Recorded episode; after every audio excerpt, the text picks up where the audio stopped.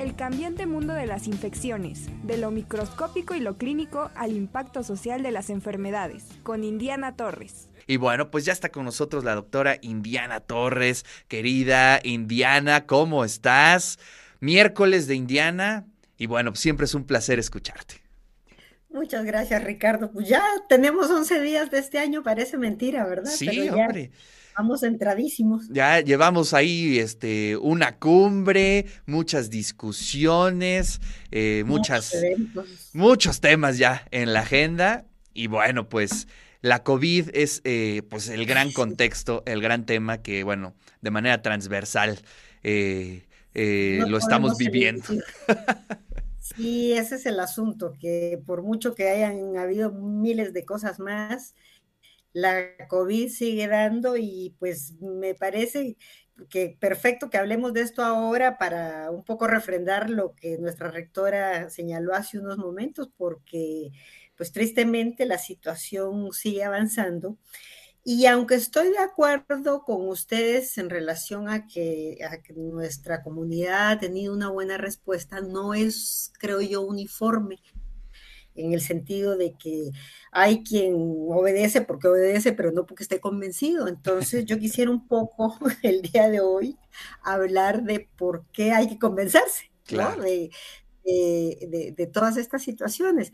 Y estos son conceptos básicos de infectología, en donde lo primero que tenemos que saber es que de la miríada de, de gérmenes que existen sobre el planeta Tierra, que son millones, una fracción muy pequeña es la que es eh, dañina para los seres humanos.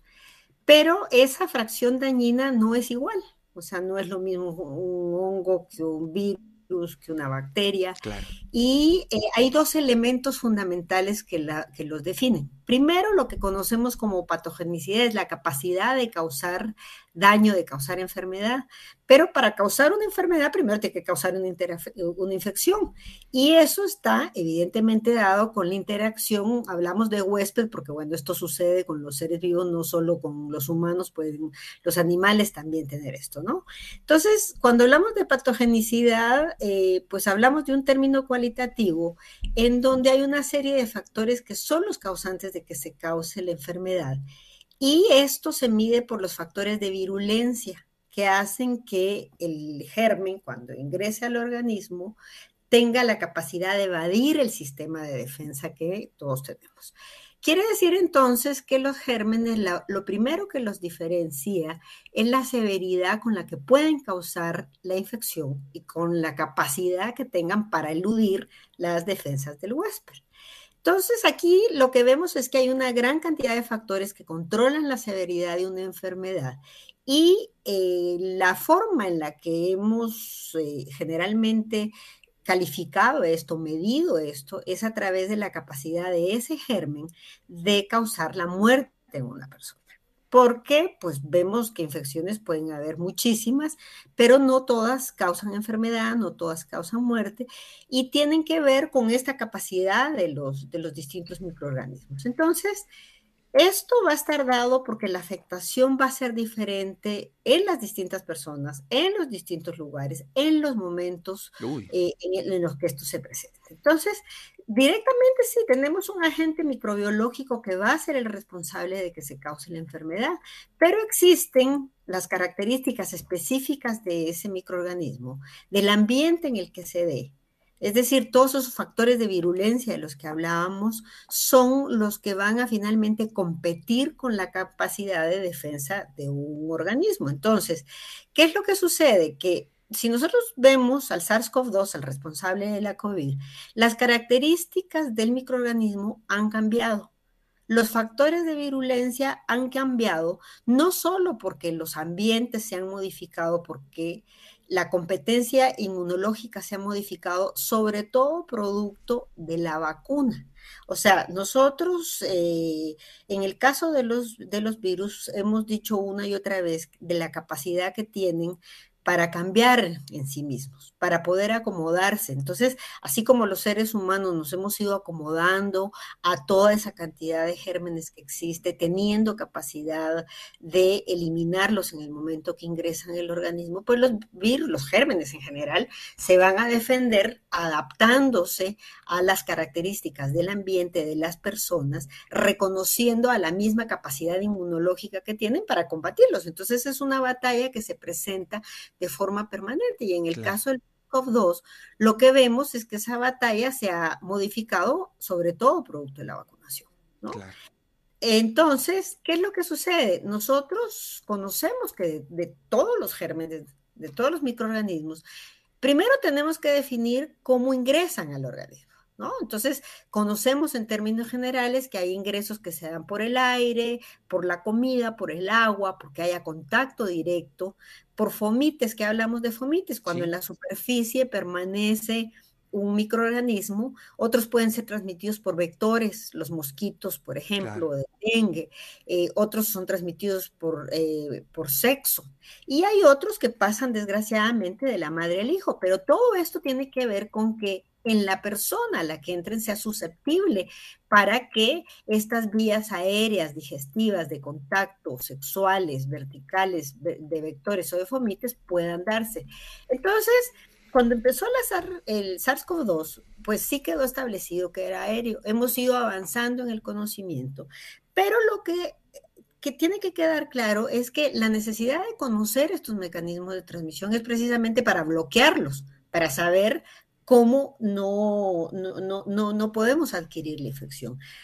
Que a través de esto nos fortalecemos, sí, sí, claro que nos fortalecemos. Dentro de, todos nuestra, dentro de toda nuestra capacidad tenemos em, eh, la respuesta inmune que reconoce al agresor y que cuando vuelve a aparecer, pues lo elimina. Sin embargo, esto va a depender, decíamos, de que tenga la capacidad el germen de causar o no muerte. Entonces, ponle tú que sabemos de los problemas digestivos, no solo para diarrea, sino para producción de hepatitis y demás. Entonces, si nosotros simplemente quisiéramos decir, ah, no, que lo reconozca y ya que se haga de, eh, fuerte el organismo, entonces no herviríamos el agua, no calentaríamos los alimentos, ¿no?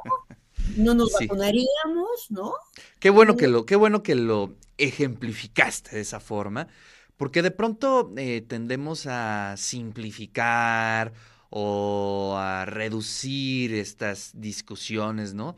Y creo que sí, más bien hay que problematizarlas y en el contexto en como tú lo estás comentando, ¿no? Si fuera así, pues este dejaríamos todo que de manera natural eh, nos pues lo echáramos, ¿no? Y creo que eso es un, es un grave error.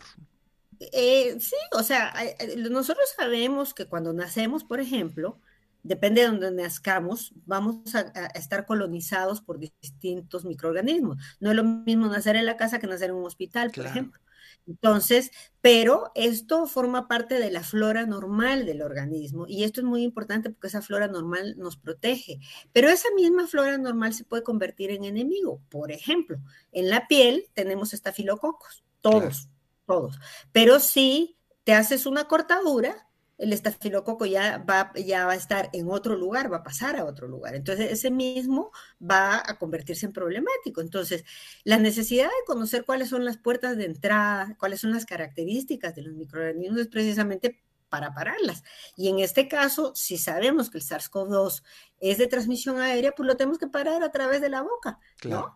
Y la responsabilidad de la salud pública es precisamente esto, para que no se cause daño, para que no se cause muerte. Y lo que vemos en relación al, a, este, a este bicho que tiene tres años de estar con nosotros es que sigue causando problemas a pesar de las medidas tomadas. Entonces tenemos, eh, para quienes nos puedan estar viendo esta gráfica que produce nuestro mundo en datos de Inglaterra, que los Estados Unidos están liderando la situación de transmisibilidad en este momento del virus. Si ves en la gráfica, China está muy por debajo, porque esto ellos lo producen por millones de habitantes. Claro. Pero tristemente seguimos con el asunto político en donde se interfieren una cosa con la otra para, para decir que si se hace bueno y si no se hace peor, porque en hmm. China, por ejemplo, estaba toda la política cero, entonces combatiendo la falta de libertad, no sé qué. Ahora que liberalizaron esa política sí, pues, Se dio el boom. Eh, sí, pero si tú te das cuenta, el boom no se compara siquiera con el de Estados Unidos. Claro, ¿no? Pero la propaganda y, está permanentemente tirando, porque pues te digo, si se hace bueno y si no se hace malo. Pero lo que sí es cierto es que todo esto se ha modificado a partir de las vacunas, pero como el, esto permite que la inmunidad se desarrolle, tenemos también que estudiar la, cómo se desarrolla esa inmunidad. Y la inmunidad nosotros sabemos que puede estar dada así a través de anticuerpos, pero a través de los linfocitos también. Y estos actúan de manera diferente. No es lo mismo la memoria inmunológica que se adquiere después de la infección que la de la vacuna. La, vacuna lo que mostró es que sí nos ayudó y el virus se vio obligado a cambiar, por tanto, pero no es duradera. De ahí la necesidad de, la, de, las, de las los refuerzos de las vacunas y de la creación de vacunas recombinantes en este momento, porque la cantidad de virus que tenemos es impresionante. No sé si se alcanza a ver la... Se ve un poco barroca, pero se ve que eh, son muchos. es porque no se entiende nada, ¿no? Y no se entiende nada porque son las cantidades enormes de mutaciones y submutaciones que se han ido dando, en donde en este momento tenemos dos dos tipos de, estos virus, el BQ1 y el XBB, estos dos virus eh, que vienen de Omicron, pero que se han ido potenciando y que eluden, por lo tanto, más la respuesta inmune y producen, por lo tanto, más reinfecciones. Ah, pero esas reinfecciones ya no son las que teníamos en el año 2020 con una mortancina horrible, ¿verdad? Claro. Entonces, ¿qué es lo que pasa? Que tristemente el ser humano cuando desconoce o cuando, cuando la muerte es la que se asocia, inmediatamente reacciona protegiéndose, incluso con barbaridades, que fue lo que vimos aquí, ¿verdad? Pero eh, eh, en el momento en el que ya no es de muerte, entonces ya no importa, ¿no? Entonces, ¿cuál es la situación? Que eh, este imbricado relación que están teniendo todas las, las subvariantes lo que nos está indicando es que siguen avanzando y que se siguen dando. Entonces, ¿para qué tenemos que protegernos? Para que esto se pare finalmente. ¿Vamos a vivir con, con COVID? Sí, sí, vamos a vivir con COVID. ¿Tenemos que aprender a vivir con esto? Sí, pero no es infectándonos precisamente, es protegiéndonos para que pare la capacidad del virus de seguirse produciendo. Los síntomas se han modificado de la muerte que teníamos, pues tenemos ahora una gran cantidad de gentes en donde los síntomas son simplemente muy leves y no pasan de los tres días. Pero el día de ayer el doctor Eguibar señalaba cómo el COVID largo sí puede estar también. Y lleva el baile, aunque no sea de muerte. Tú mismo señalabas cuáles eran las cosas que te habían pasado a ti, ¿no? Entonces, eh, eh, pues no se vale durante seis meses estar que uno no puede pensar bien o que está súper cansado o que, este, o, que, o que le duele el cuerpo, los oídos, ¿no? O sea, tenemos de acuerdo a cada quien que eh, fortalecer la parte inmunológica, estamos totalmente de acuerdo, pasa por comer bien, por estar bien, por estar descansado. Pero no todos tienen la oportunidad de eso, también este, el tema de solidaridad, ¿no? Pero además, aunque lo tengas y aunque te dé tres días, ¿por qué tienes que estar tres días mal? Exacto. Sí, sí, sí, claro. Entonces, ¿qué es lo que pasa? Que las vacunas han estado ahí, ahora todo el pleito pasa por la vacuna Abdala, ¿no?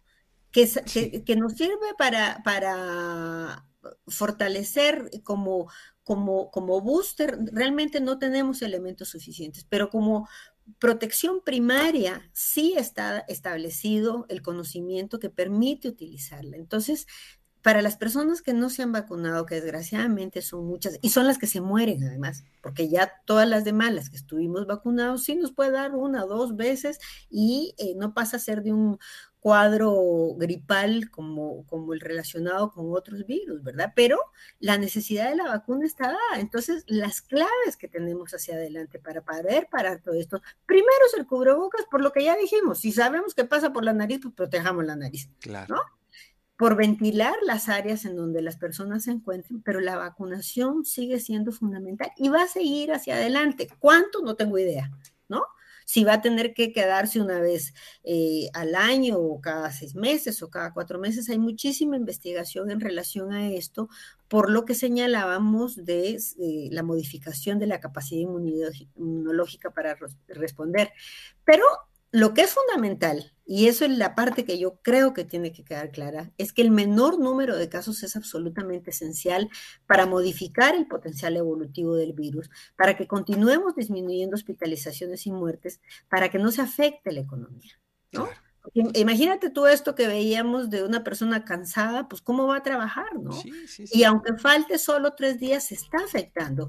Y entonces, sobre todo para que evitemos el sufrimiento, porque está bien, no estamos teniendo la letalidad de antes, es decir, la cantidad de muertos que, que están sí, pero que le pregunten a las personas que se han este, contagiado, pues siguen siendo 10 días muy fuertes, muy duros, y las consecuencias no las sabemos, esa es la realidad. Esa es la realidad, pero además la estadística se aplica si no, si no soy yo, ¿verdad? O sea, que te digan que se muere el 0.1% en lugar de que se muriera el 10%, sí, pero si es mi mamá, si es mi papá, si es mi esposo, si es mi hijo, entonces ya es el 100%, ¿no? Así es. Entonces hay, un problema de responsabilidad individual y social que tenemos que, que tener clara. Y tener claro que la pandemia no ha terminado y simplemente ignorarla no la elimina. Entonces es absolutamente fundamental que eh, nos sigamos protegiendo, que nos sigamos protegiendo y que, y, que, y que entendamos toda esta diferencia y la necesidad de la salud pública de proteger a la población. Entonces, lo que la universidad está haciendo en este momento como, como regreso seguro no es una exageración, es simplemente proteger lo que ya sabemos que está dado. Así es. Entonces, bueno, eso era lo que quería conversar. No, muchísimas gracias, doctora. Como siempre, increíble su columna. Y bueno, pues ahí está la información que muchos radioescuchas el día de ayer nos eh, solicitaron. Te mando un fuerte abrazo, Indiana, y eh, pues nos vemos el próximo miércoles.